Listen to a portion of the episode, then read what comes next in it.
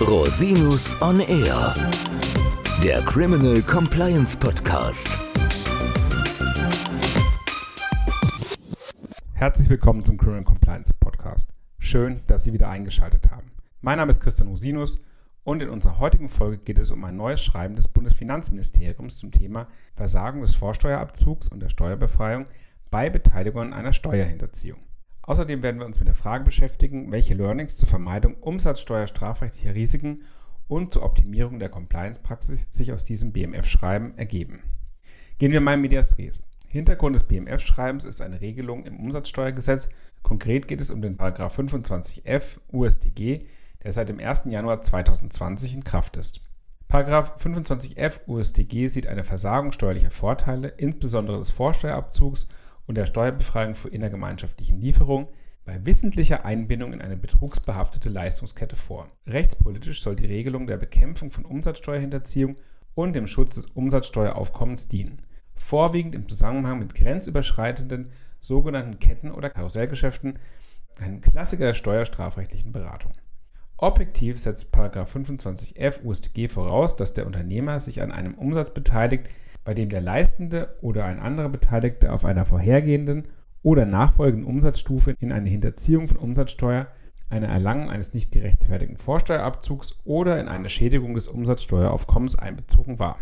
Subjektiv wird vorausgesetzt, dass der Unternehmer wusste oder hätte wissen müssen, dass er sich mit seiner Leistung oder seinem Leistungsbezug an einem solchen Umsatz beteiligt. Wissen von Angestellten ist dem Unternehmer grundsätzlich zurechenbar. In der Praxis waren bislang insbesondere die Anforderungen an die Kenntnis bzw. das Kennenmüssen des Unternehmers und die Frage der Beweislast umstritten. Um diese Unklarheiten für die Finanzverwaltungspraxis zu klären, hat das BMF mit Schreiben vom 15. Juni 2022 Stellung genommen und den Umsatzsteueranwendungserlass im Hinblick auf 25f USDG ergänzt. Das BMS-Schreiben ist aus Verteidigungs- und Compliance-Perspektive unter anderem deshalb so interessant, weil es konkrete Anhaltspunkte dafür enthält, welche Kriterien die Finanzverwaltung bei der Anwendung von 25f USDG zugrunde legt bzw. zugrunde legen wird. Was sieht das BMF-Schreiben bzw. die damit verbundene Änderung des Umsatzsteueranwendungserlasses nun konkret vor? Zunächst sollen Unternehmen auf dem Schirm haben, dass der Anwendungsbereich des 25f USDG mit Blick auf die Lieferkette sehr weit gefasst ist. Das heißt, Unternehmer müssen nicht nur ihre unmittelbaren Eingangs- bzw. Ausgangsumsätze im Blick haben, um die Versagenswirkung des 25f auszulösen, ist es objektiv grundsätzlich ausreichend, wenn eine mehrere Ebene vor- oder nachgelagerte Umsatzstufe von Steuerhinterziehung betroffen ist. Es ist auch nicht erforderlich, dass es auf der jeweiligen Umsatzstufe schon zu einer strafgerichtlichen Verurteilung oder einer Ordnungswidrigkeit rechtlichen Ahndung gekommen ist. Richtigerweise weist der Anwendungserlass die Beweislast für das Vorliegen der objektiven und subjektiven Voraussetzungen nun eindeutig dem Finanzamt zu.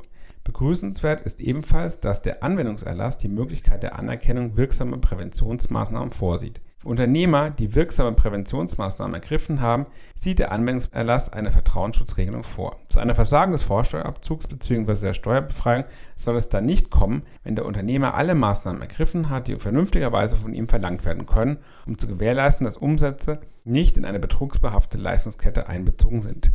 Welche Maßnahmen das sind, hängt von den verschiedenen Faktoren ab, wie zum Beispiel von Art und Größe des Unternehmens oder der Tätigkeitsfelder.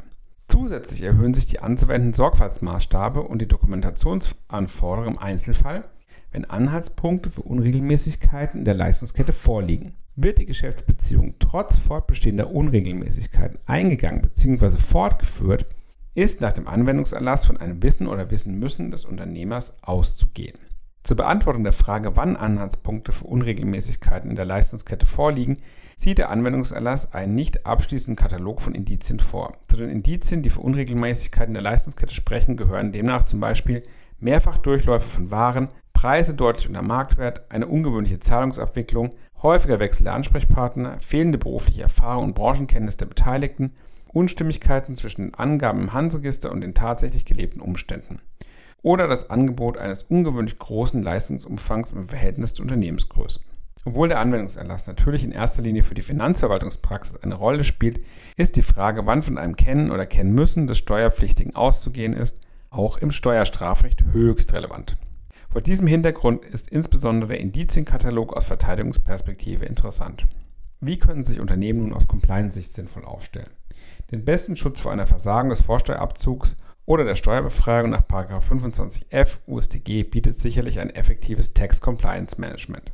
Aus präventiver Sicht ist es wichtig, dass Prozesse im Unternehmen vorhanden sind, um Unregelmäßigkeiten der Leistungskette rechtzeitig zu identifizieren und gegebenenfalls weitergehende Maßnahmen zu implementieren. Das gilt ganz besonders für grenzüberschreitende Leistungsbeziehungen. Unternehmen sollen daher ihre vorhandenen Compliance-Prozesse mit Blick auf den Umsatzsteueranwendungserlass prüfen und gegebenenfalls vorhandene Lücken schließen. Insbesondere sollen Unternehmen auch bereits bestehende Geschäftsbeziehungen nochmals in den Blick nehmen und auf Unregelmäßigkeiten hin überprüfen. Sollte sich tatsächlich einmal die Situation ergeben, dass Anhaltspunkte für Unregelmäßigkeiten in einer Lieferkette vorliegen, kann es sich anbieten, einen qualifizierten Berater oder eine qualifizierte Beraterin einzuschalten, um den Sachverhalt im Einzelnen rechtlich und tatsächlich zu prüfen.